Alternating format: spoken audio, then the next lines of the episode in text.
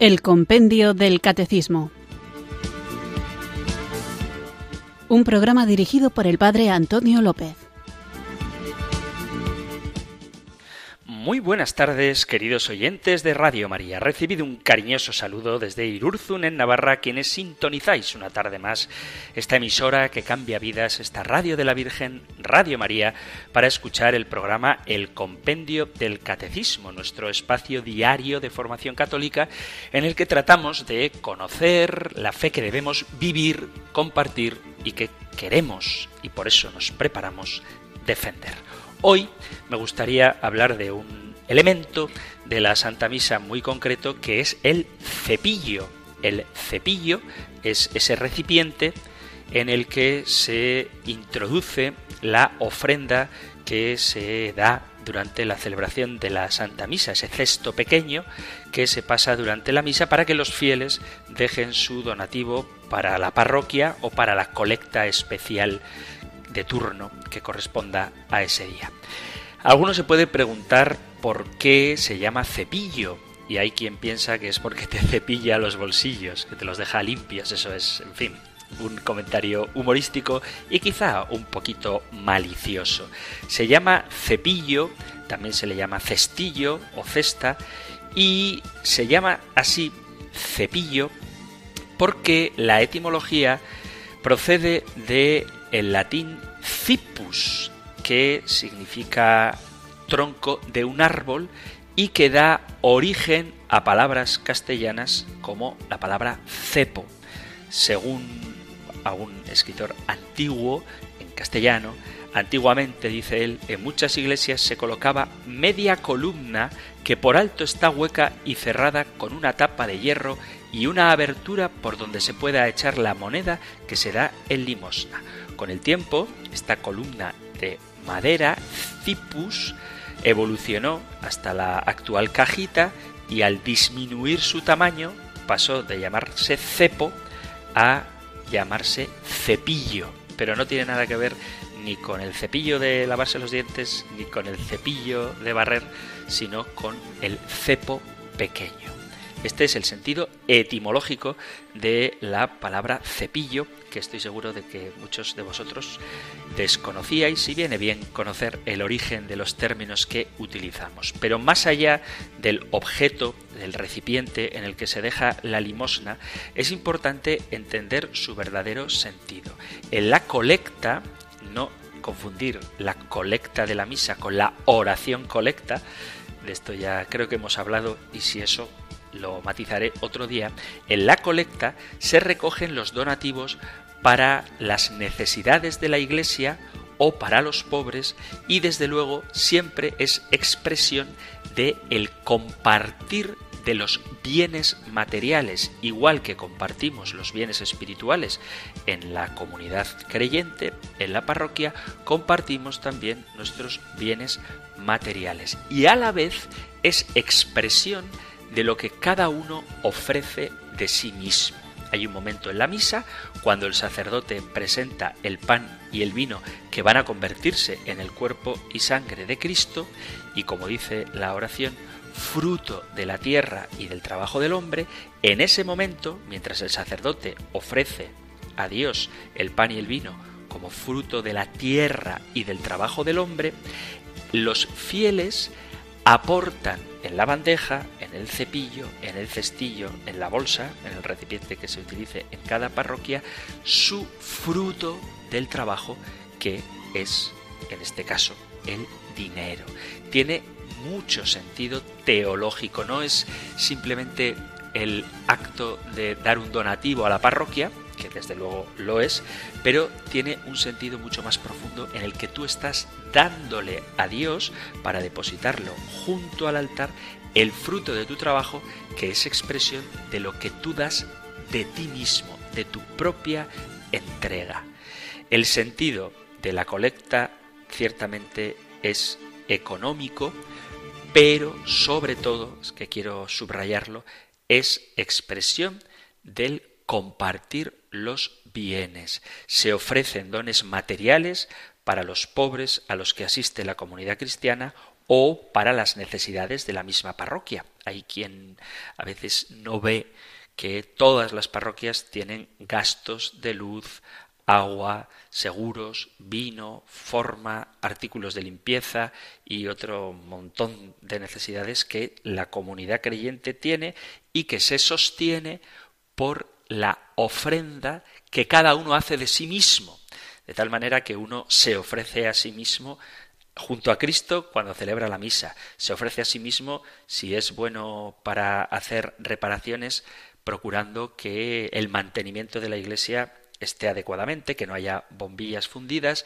uno se ofrece a sí mismo cuando colabora en la limpieza de la parroquia, en cosas muy concretas, y uno se ofrece a sí mismo dando parte de aquello que es fruto de su trabajo, es decir, su aportación económica.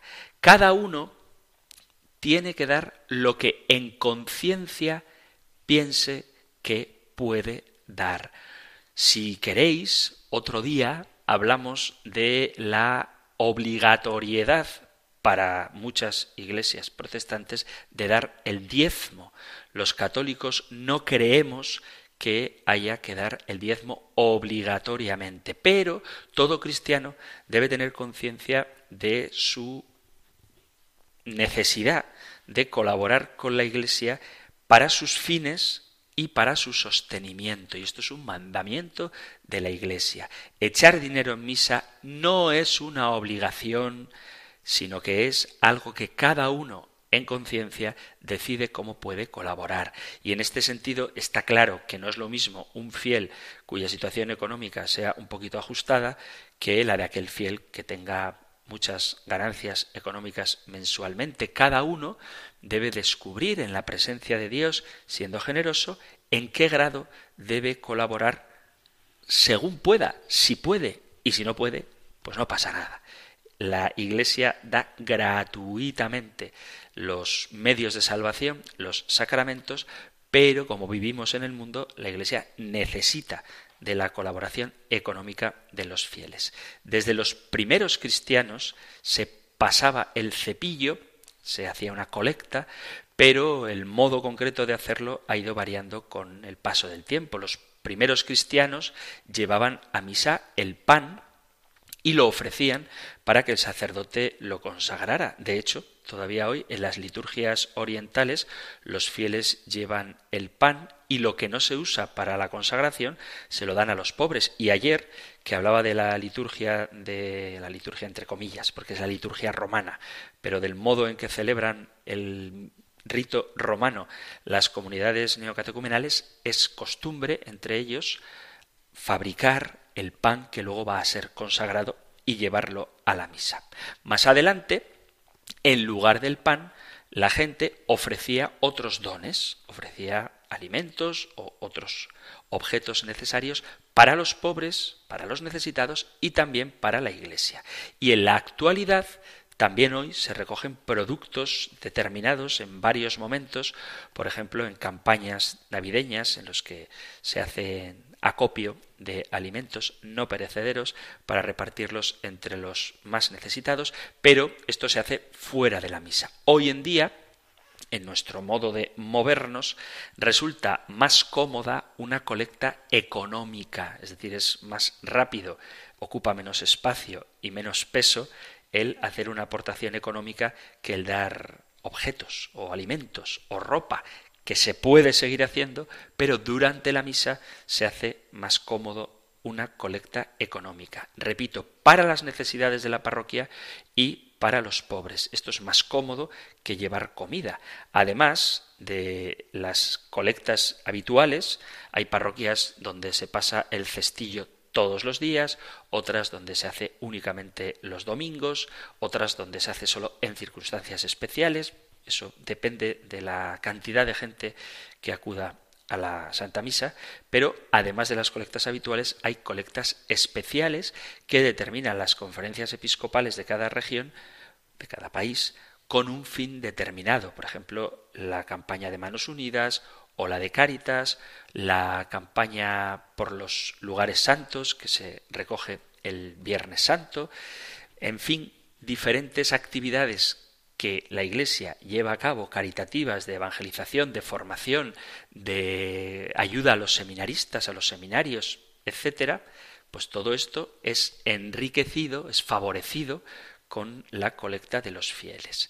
La colecta siempre se ha realizado en el momento del ofertorio, cuando se presenta el pan y el vino, porque esto está vinculado a la presentación de los dones en la Eucaristía. Y esto lo digo porque la colecta que se hace, el dinero que se recoge, no es adecuado, no es correcto que el que pasa el cestillo, el cepillo, lo recoja y se lo lleve a la sacristía. Eso no es correcto. Ha de ponerse a los pies del altar. Tampoco es correcto depositarlo sobre el altar, porque en el altar solo debe estar el pan y el vino que se van a convertir en el cuerpo y sangre de Cristo. Ha de estar a los pies del altar como expresión de lo que cada uno ofrece de sí mismo. Y ese, el momento de la presentación de las ofrendas, es cuando los fieles presentan sus ofrendas, su donativo. Tampoco es correcto, y esto yo no sé si se hace en otras partes, pero por estas tierras donde estoy yo es muy común hacerlo al final de la misa cuando se venera alguna reliquia o cuando se venera también la imagen del niño Jesús en Navidad. Suele ocurrir que, por ejemplo, cuando la imagen de San Miguel de Aralar visita los pueblos, y al final de la Santa Misa se da a venerar el lignum crucis que esta preciosa imagen contiene, en esas misas se omite el pasar el cestillo y al final de la misa, cuando la gente pasa a venerar la imagen, le hacen una inclinación o le dan un beso a la cruz, en ese momento echan en una bandeja o en un cepillo, echan su ofrenda. Eso no es correcto, porque da la sensación de que se está pagando por venerar la imagen y desde luego se está desvinculando la ofrenda que cada fiel hace con la ofrenda del pan y del vino. Tampoco es correcto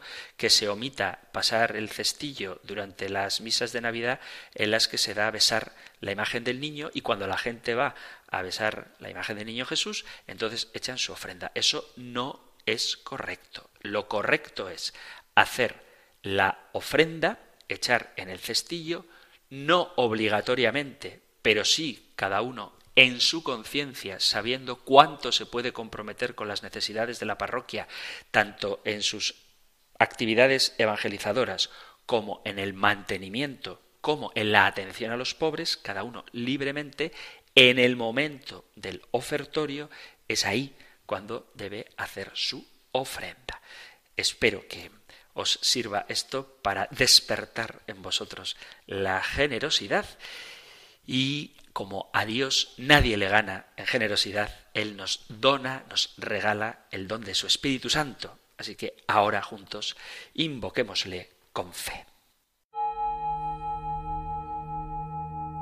Ven Espíritu, ven Espíritu, ven Espíritu.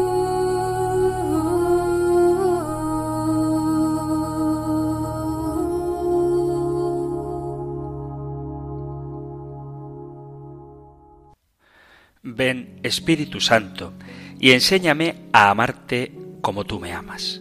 Tú sabes que yo soy parte de la hermosura de este mundo, como cada nota es parte de una hermosa canción y es necesaria igual que las demás.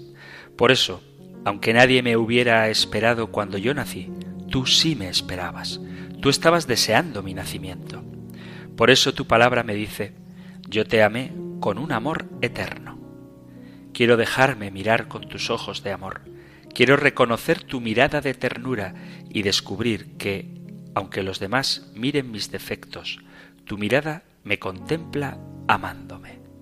Tu palabra me dice, aunque tu propia madre se olvidara de ti, yo nunca te olvidaré. Si a veces yo siento que valgo poco, que no sirvo, que no soy digno de amor, sin embargo tu palabra me dice otra cosa. Eres precioso para mis ojos, yo te amo. Toca mi interior herido, Espíritu Santo, para que pueda descubrir que ese amor tan grande también es para mí. Ven, Espíritu Santo. Amén.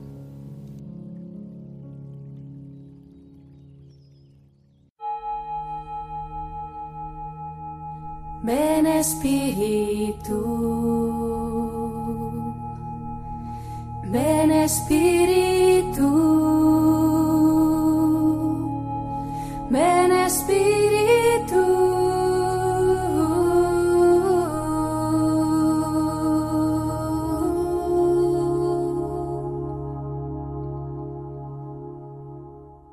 Después de haber invocado juntos el don del Espíritu Santo, vamos allá con nuestro nuevo programa en el que seguimos hablando del bautismo. Estuvimos en el programa anterior hablando del rito esencial del bautismo, que consiste, dice el compendio del Catecismo, en sumergir en el agua al candidato o derramar agua sobre su cabeza mientras se invoca el nombre del Padre y del Hijo y del Espíritu Santo. Y dedicaba el tiempo del programa a hablar de la fórmula de bautismo, si hay que bautizar en el nombre de Jesús, como dicen algunas sectas, algunos grupos no católicos, o si, como desde siempre ha hecho la Santa Madre Iglesia obedeciendo al mandato de Jesús, el bautismo ha de hacerse en el nombre del Padre, del Hijo y del Espíritu Santo. También dedicaba un espacio, no muy largo, porque tampoco es muy complicado de entender, sobre si el bautismo había de hacerse por inmersión o por aspersión, si era obligatorio introducir el cuerpo entero del que se va a bautizar en el agua o se puede hacer derramando agua sobre él. Y ya veíamos, basados en la Sagrada Escritura y en documentos de los santos padres muy antiguos, desde los inicios de la Iglesia, se permite bautizar rociando agua sobre la cabeza del bautizando, del que está siendo bautizado. La Iglesia Católica permite también el bautismo por inmersión, aunque la práctica más común es la de la aspersión del agua. Después de hablar de todo esto, continuamos con el bautismo en otra pregunta muy breve que es la 257. La podéis encontrar más desarrollada en el Catecismo Mayor en los puntos 1246 al 1522. Nosotros escuchamos, como digo, la pregunta 257 del compendio del Catecismo. Número 257. ¿Quién puede recibir el bautismo? Puede recibir el bautismo cualquier persona que no esté aún bautizada. Veis, por lo tanto, que la única condición que dice el compendio del catecismo que se requiere para recibir el bautismo es sencillamente no estar bautizado. Cualquier persona que no esté aún bautizada puede recibir el bautismo. Aquí es donde entraría la polémica de la que hablaremos sobre si se puede recibir el bautismo sin fe sobre qué pasa con los niños que no tienen fe porque todavía son niños, no han desarrollado esa capacidad y reciben el bautismo. Pero eso lo veremos en el próximo programa. El bautismo es el sacramento en el cual se funda nuestra fe y que nos injerta como miembros vivos en Cristo y en su Iglesia. Junto con la Eucaristía y la confirmación forman la iniciación cristiana que constituye como un único y gran acontecimiento sacramental que nos configura al Señor y hace de nosotros un signo vivo de su presencia y de su amor. Desafortunadamente, hoy podemos palpar que se ha perdido el verdadero significado y la vivencia del sacramento del bautismo. El sacramento del bautismo es el primero de los sacramentos donde el hombre nace a la vida espiritual por medio del agua como signo sensible. El nacimiento espiritual del hombre es el fundamento de la salvación, como dice el evangelista San Juan, el que no naciere del agua y del espíritu no puede entrar en el reino de Dios. Lo que es nacido de la carne es carne, y lo que es nacido del espíritu es espíritu. Por ser el bautismo el primero de los sacramentos en la vida cristiana, en él se define y comienza, comienza un camino de fe que debe durar toda la vida y nutrirse mediante la misión de la familia y de la comunidad del creyente respecto a cada bautizado. muchas de las inconsistencias que se perciben hoy en la vivencia y compromiso de la fe se deben a que falta la comprensión de lo sacramental y el compromiso que se adquiere en este sacramento inicial. Por ser el bautismo el sacramento que abre la puerta a este proceso de fe, debe prestársele una atención especial. Las limitaciones y los fallos que se perciben en la vida cristiana y en la vida de la Iglesia en general tienen como base la escasa comprensión así como la falta de una adecuada preparación y celebración de este sacramento del bautismo. Y aquí radica la importancia de comprender cuáles son los fundamentos del bautismo y cómo renovarnos para afrontar los desafíos que la Iglesia, cada parroquia, presenta hoy. Por eso creo que es bueno que intentemos identificar cuáles son los elementos necesarios para recuperar el sentido original y una auténtica renovación del sacramento del bautismo que responda a los desafíos que se presentan hoy en cada parroquia. El bautismo, según dice el catecismo, es el fundamento de toda vida cristiana, el pórtico de la vida en el Espíritu y la puerta que abre el acceso a los otros sacramentos y convierte al ser humano, al que lo recibe, en miembro de la Iglesia e hijo de Dios. Al fijarnos en la práctica, en cómo se hace el sacramento del bautismo en algunas parroquias, se nota que es una práctica que muchas veces se realiza con inercia, como una costumbre social y con auténtica indiferencia. Hablo en general. En mi experiencia de párroco se lo suelo decir además a los que vienen a pedir el bautismo para sus hijos, a ver por qué lo piden. Si lo piden por un convencionalismo social, o suelo decirles para que la abuela no se enfade, o para que el niño luego pueda hacer la primera comunión. Y muchas veces ocurre y repito, hablo en general, que no hay un auténtico conocimiento, ni deseo siquiera de conocer en qué consiste el compromiso que se adquiere cuando se pide el bautismo para un niño.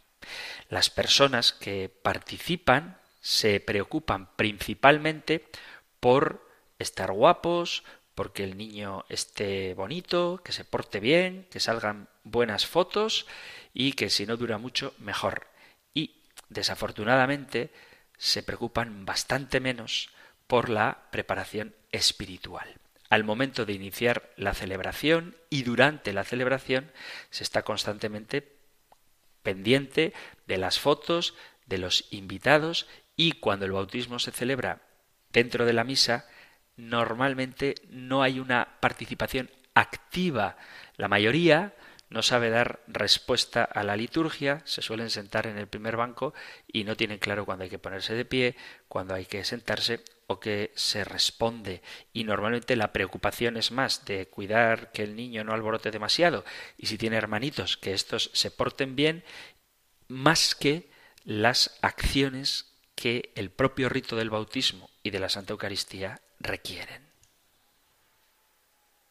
De hecho, suele ocurrir que se presentan padres con sus hijos más o menos bebés todavía a pedir el bautismo para ellos, a los que muchísimas veces nunca se ha visto por la parroquia. Y lo que es todavía más llamativo, proponen de padrino a alguien que tampoco has visto nunca por la parroquia. De hecho, agradecen cuanto menos tiempo se dedique a la formación sacramental y por eso buscan parroquias donde casi no se les exija, aun sabiendo muchas veces resulta difícil encontrar padrinos que den buen testimonio de vida cristiana, sino que se procura que sean amistades muy cercanas o porque cuando nació el niño, pues una amiga o un pariente le dijo yo quiero ser el padrino del niño. Y ese pensamiento está de que los padrinos son para que cuiden del niño cuando los padres falten o simplemente para que los malcríen, que es una cosa muy bonita, malcriar a un niño, darle caprichitos, pero no es la tarea del padrino. La tarea del padrino es ayudar al ahijado a formarse en la fe.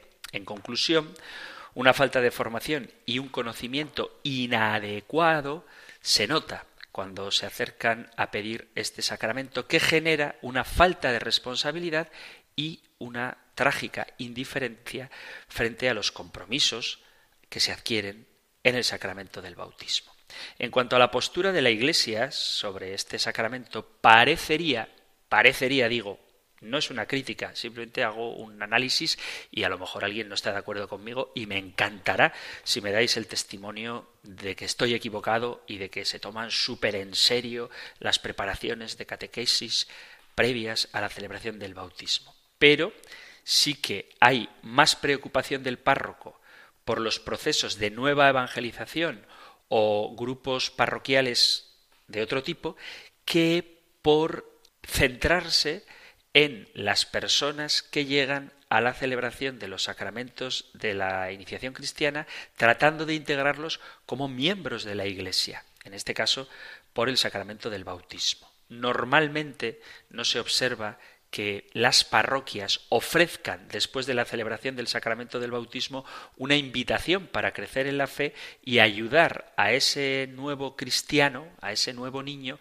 en su formación la persona recibe su sacramento y regresa a la parroquia normalmente cuando necesita recibir socialmente el siguiente sacramento que suele ser el de la primera comunión. Y en ocasiones se observan personas que van a celebrar el sacramento del matrimonio y que no tienen ninguno de los sacramentos de la iniciación cristiana.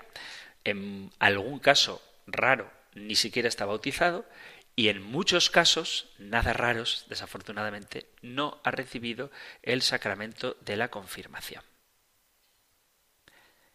Por eso, estas personas celebran los sacramentos de iniciación cristiana de forma rápida antes del matrimonio sin haber madurado una convicción adecuada de lo que supone ser bautizado, de lo que es la vida cristiana y de lo que significa vivir en Cristo. Habitualmente se escucha en algunas personas que acuden a la parroquia la afirmación de que la Iglesia ha fallado en la enseñanza de la importancia del sacramento del bautismo, ya que son muchos los católicos que no cumplen con la totalidad de los sacramentos porque no conocen la importancia que tienen y en algunos casos existen personas que aunque han recibido el sacramento del bautismo y han recibido la confirmación que los incorpora a Cristo sacerdote, profeta y rey, esto no se traduce en una responsabilidad y en la misión que de ello deriva, sino que se acercan a la parroquia, reciben los sacramentos y ya no vuelven por ahí hasta que necesiten otro sacramento. Las familias presentan poco interés frente a este tema y se observan estos desintereses en que las personas bautizan a los niños más por compromiso que por convicción, que los padrinos no ayudan en la formación cristiana de los niños y no tienen en cuenta su responsabilidad. Algunos padres no bautizan a sus niños pequeños por la falta de fe y conocimiento del sacramento. Incluso a veces ocurre que hay familias que han bautizado al hijo mayor, pero luego ya al siguiente pues no lo han bautizado. ¿Por qué? Pues porque no se les ha ocurrido. Y esto lleva a que hemos perdido la razón de ser, la importancia y la vivencia del compromiso bautismal. Por eso es fundamental que hagamos un análisis y que estudiemos en cada parroquia cómo se presenta el sacramento del bautismo, identificando los desafíos que nos trae para poder renovar la práctica y que ésta sea lo verdaderamente atrayente por lo que es y no por lo que representa socialmente, involucrando en este proceso desde la concienciación del propio párroco hasta la persona que, si la hay, se dedica de recibir en el despacho a los que traen al niño para bautizar, para que cualquiera de ellos, cualquier siervo de la parroquia al que la gente accede, pueda sentir la importancia y pueda empezar a interesarse por formarse en el bautismo y por implicarse en ayudar al nuevo miembro de la Iglesia. Esto es algo que creo que es urgente y necesario para recuperar el sentido teológico, escatológico, antropológico, bíblico, eclesial, celebrativo que encierra el sacramento del bautismo para recuperar al hombre de hoy tan necesitado de Dios y para la transformación de las prácticas pastorales en nuestra Iglesia Católica frente a este sacramento. ¿Cuáles son los elementos necesarios para recuperar el sentido original y para que haya una renovación del sacramento del bautismo que responda a los desafíos que se presentan en las parroquias? El primer paso es reflexionar sobre el modo de pensar y las actitudes frente a la celebración del sacramento del bautismo. Hay una deficiente oferta de preparación por parte de las parroquias. Hago un paréntesis. Hablo en general o hablo de mi experiencia. A lo mejor me decís, hombre, no, Antonio, estás equivocado. Las parroquias se toman súper en serio el sacramento del bautismo y hay unos programas muy bien estructurados, obligatorios para los padres, que los hacen encantados porque están muy bien desarrollados y la gente que recibe el sacramento del bautismo tiene una plena conciencia de a qué es a lo que se va a transformar cuando reciba el don del Espíritu por medio del agua y la nueva vida en Cristo. Pues ojalá que me digáis eso. Pero en general creo que no se tiene tan claro esto. La línea pastoral más antigua de la Iglesia, desde los orígenes, partía del hecho de que quienes escuchaban el Evangelio por primera vez no eran creyentes. Por lo tanto, el criterio de la vida cristiana era distinto, porque lo primero que se hacía era anunciar a Jesucristo. Sin embargo, hoy, por la cultura de la que somos herederos, se da por supuesta la fe en quienes vienen a pedir el bautismo, cuando en realidad esta suposición parte de la ingenuidad o del deseo de que ya estén evangelizados, pero, como digo, desafortunadamente no siempre es así. Por eso no se profundiza en la preparación del sacramento, porque los padres y padrinos muchas veces no tienen tiempo para participar en formaciones y manifiestan, además sin ningún pudor, el desinterés por hacerlo. Se ve que alrededor de la celebración del sacramento del bautismo hay un sentido de fiesta que es bueno. Los sacramentos son una fiesta, pero no son una fiesta en el sentido cultural. Y desafortunadamente se ha descuidado el reconocimiento del bautismo como una respuesta a la estructura trascendente del ser humano. La Iglesia respeta la libertad religiosa y acoge a los que están en situación de búsqueda, pero se pide un cierto interés, un gesto religioso.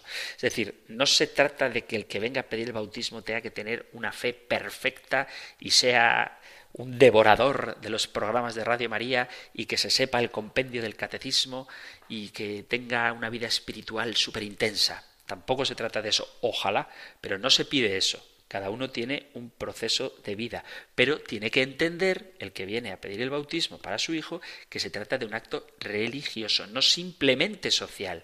Hay que reconocer que la práctica de los gestos y símbolos en el sacramento del bautismo tienen un gran valor porque nos conectan directamente con nuestra relación con Dios y no únicamente en el ámbito social o cultural. Dentro de las actitudes en el bautismo, en las parroquias, se ve un interés social de reciprocidad, de amistad, de dependencia afectiva hacia los padrinos, donde el sentido de la fe ha quedado oscurecido por un acto meramente social. ¿Y esto qué significa? Que no debemos elegir los padrinos por ser amigos o por pertenecer a una determinada clase social o porque es tu mentor, el mentor del padre y luego es padrino del hijo, sino que deben elegirse por el testimonio de vida cristiana y por el apoyo que den a la formación de la vida cristiana de sus ahijados. El catecismo de la Iglesia Católica nos presenta claramente el papel de los padrinos en el sacramento del bautismo y dice así, Para que la gracia bautismal se pueda desarrollar es importante la ayuda de los padres.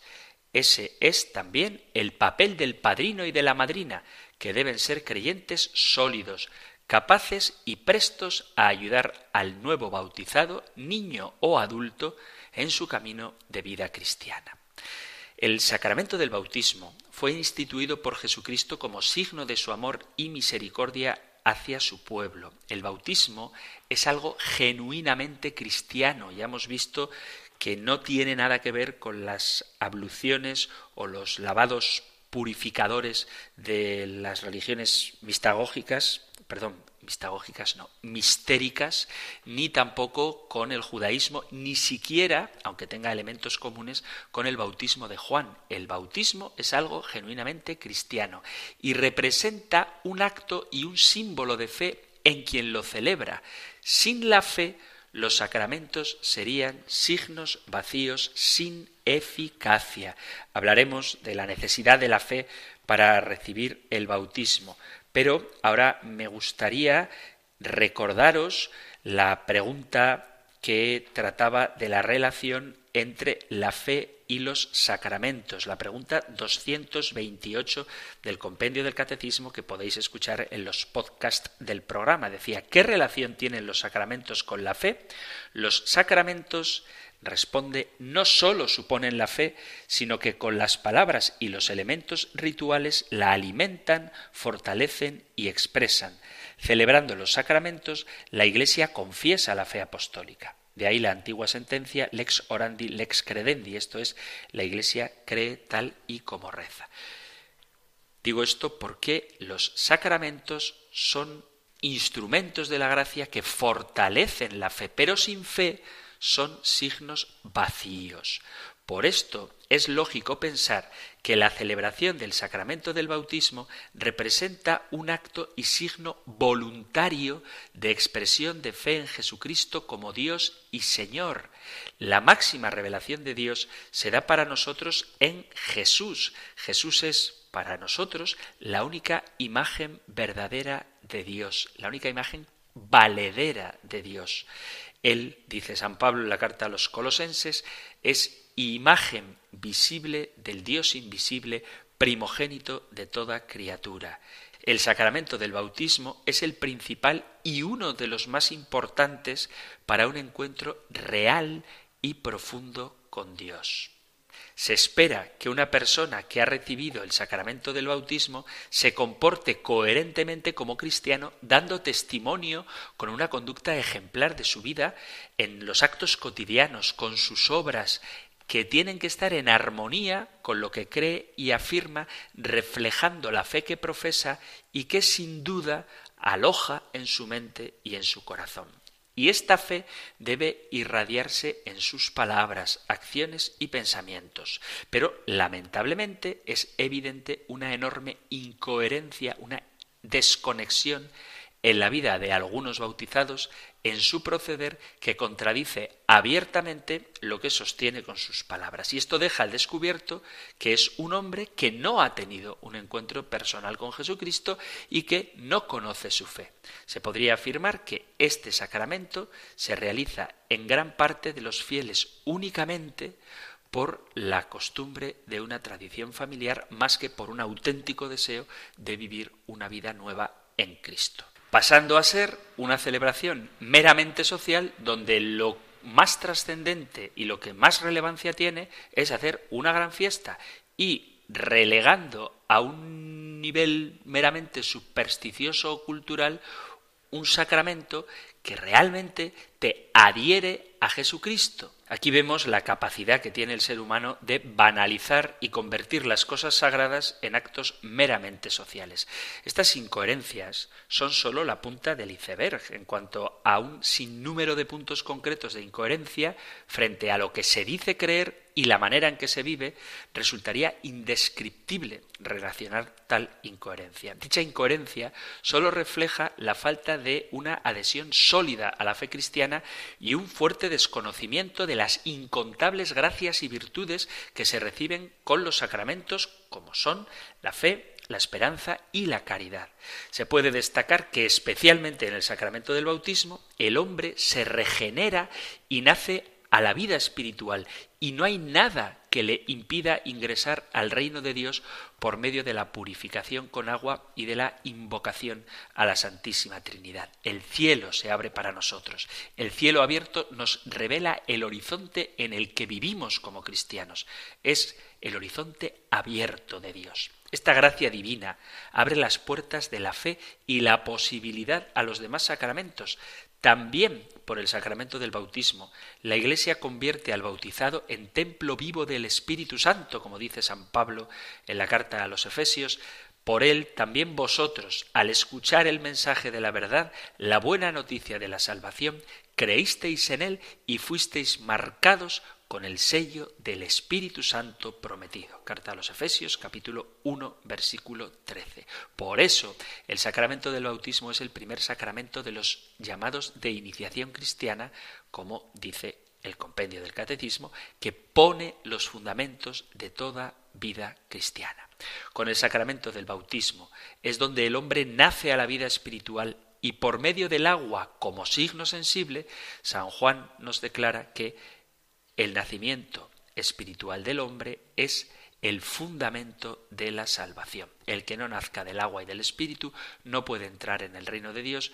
Lo que nace de la carne es carne, lo que nace del espíritu es espíritu. El bautismo nos recuerda que en nosotros brota continuamente una fuente que no permite que nos sequemos. Es la fuente del Espíritu Santo a la que siempre podemos acudir. La gracia recibida en el sacramento del bautismo invita a imitar la vida de Jesús como modelo de santidad. Y en vista de esto exige vivir en comunidad unidos los unos con los otros, como dice el Catecismo de la Iglesia Católica, el sacramento del bautismo es el fundamento de toda vida cristiana, el pórtico de la vida en el Espíritu y la puerta que abre el acceso a otros sacramentos. Por el bautismo somos liberados del pecado, regenerados como hijos de Dios, llegamos a ser miembros de Cristo, somos incorporados a la Iglesia y hechos partícipes de su misión. Este sacramento nos hace partícipes y coherederos del reino de Dios a los bautizados. Asimismo, este sacramento es el rito que inicia la vida y la fe cristiana. Una fe que es íntima, es personal, pero del mismo modo es pública, es comunitaria, y esto constituye un compromiso a vivirla delante de los demás de modo coherente y ejemplar, impulsando al bautizado a dar testimonio de esa vida nueva que Cristo produce en nosotros y a manifestar que con el sacramento hemos muerto al pecado y resucitado con Cristo a una vida nueva. Por el bautismo fuimos sepultados con Él en la muerte, para, así como Cristo resucitó de la muerte por la acción gloriosa del Padre, también nosotros llevemos una vida nueva. Carta a los Romanos capítulo 6 versículo 4. Nos sumergimos en el bautismo como si descendiéramos a la tumba de Cristo y allí sepultamos todo lo que es obstáculo para nuestra vida. Al ser lavados del pecado y regenerados a una nueva vida, el cristiano debería ser consecuente con su proceder y tener presente el compromiso adquirido por el bautismo. Todos nosotros, como miembros de un pueblo pecador, necesitamos la vida divina. El lenguaje religioso y sacramental nos forma, nos modifica en el modo de ser y de obrar, induciéndonos a la conversión y abriéndonos para acoger esa vida que Cristo nos ofrece. La Iglesia en sí misma es signo de esa salvación. La Iglesia es la administradora de los sacramentos y de la salvación, y al recibir el sacramento del bautismo se nos brinda un gozo inmenso que nos invita a vivir en la alegría. A su vez, vivir el sentido festivo de la fe significa vivir su sentido gratuito, lo cual comporta, entre otras cosas, reconocer la fe como un don, que la salvación es un don, con lo que nos encontramos porque Dios sale a nuestro encuentro. Dios nos ofrece a través de su Hijo Jesucristo este precioso regalo de manera gratuita para nuestra salvación. Siendo esto así, es necesario tener una buena formación por parte de quienes van a ofrecer a su niño para que sea bautizado o, si es el caso de un adulto, que se va a bautizar. Según la sana doctrina de la Iglesia Católica, desde los inicios de su evangelización, el catecumenado, como catequesis e iniciación de la fe cristiana, ha sido el punto de arranque y la hoja de ruta para que los neófitos, los recién bautizados, adquieran crecimiento y un mayor grado de fe. La historia de la Iglesia, y exactamente la patrística, muestra que las formaciones en esos tiempos de iniciación de la evangelización dieron muchos frutos en los destinatarios del bautismo. San Clemente mencionaba al respecto que la formación catequética es en sí misma pedagógica, es decir, educadora para aquellos que en virtud del bautismo se han convertido en hijos de Dios y exhorta a los hombres a avanzar con decisión por el camino que lleva a la verdad de Jesucristo. Siendo esto muy importante de retomar en los tiempos actuales, plantea la necesidad del acompañamiento para alcanzar con la fe y la razón un conocimiento profundo de la verdad que es Jesucristo. Es triste, gravoso y lastimoso afirmar que todo este proceso que llevaba la Iglesia con los santos padres en la época patrística y en la época primitiva se haya ido diluyendo o perdiéndose en el momento actual a la hora de administrar este sacramento. Por lo tanto, es necesario comprender que se ha ido perdiendo la propuesta de redescubrir este legado eclesial y es obligatorio para la Iglesia volver a la fuente primera, de tal manera que en los ministros consagrados exista un acento mayor en la preparación del bautismo, ya que el bautizado vivirá a Jesucristo en su vida en función de cómo le han transmitido el Evangelio y cómo él lo ha asumido. Esto indica que se requiere un tiempo de preparación diverso según la situación de fe, las actitudes de vida y las posibilidades reales, pero que en todo caso supone una cierta dinámica, un proceso catecumenal que integre la catequesis o la evangelización, la revisión de la propia vida cristiana, la oración y la introducción a los símbolos de la celebración y una cierta experiencia comunitaria, así como la disposición sincera a acoger la gracia de Dios y a asumir los compromisos del sacramento. Esta dinámica es reconocida en diversos documentos. En el bautismo de niños, el mismo código de derecho canónico distingue de forma breve los padres del niño que va a ser bautizados y asimismo quienes asumirán la función de padrinos que han de ser convenientemente ilustrados sobre el significado de este sacramento. Hay que explicarles cada uno de los símbolos que el rito conlleva, así como las obligaciones que ser padrino trae anexas, los compromisos que adquieren. Y debe el párroco procurar personalmente o por medio de sus colaboradores que los padres sean oportunamente instruidos. Hay que atender concretamente la situación de fe, las actitudes y disposiciones del sujeto y de la comunidad que participa en la celebración del bautismo. Dado que no todo bautizado que pide los sacramentos es un creyente y su situación de fe puede variar desde la increencia hasta la mediocridad, desde la religiosidad social, cultural, a la pertenencia activa, como son distintas las situaciones, es preciso ofrecer medios diferenciados que respondan a las necesidades y a la situación concreta de cada uno. En unos casos habrá que insistir en la evangelización, en otros casos en el catecumenado, en el profundizamiento de la fe. Es bueno que se dé importancia en la formación intelectual. Es bueno abrirse a metodologías variadas y sencillas, aunque se haga como si fueran lecciones escolares o trabajos en grupo o, en definitiva, analizar cada caso particular y hacer una catequesis personalizada dependiendo de la situación concreta de aquel que se presenta como candidato para el bautismo. La dimensión intelectual de la formación es muy importante, es algo que a veces es también exigente y que requiere que se haga de manera adecuada.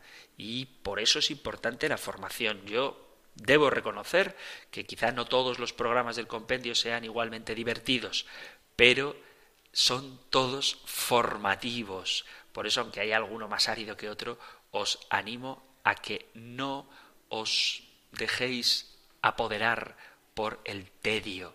Es muy importante que tengamos una buena formación. Y quienes trabajáis en la parroquia, acompañad a los sacerdotes en la tarea formativa de los padres y padrinos de los niños que se van a bautizar, que la falta de tiempo nunca sea una excusa para no dedicar personalmente la adecuada atención pastoral, el cariño, el interés por cada uno de aquellos que van a ser incorporados a la comunidad.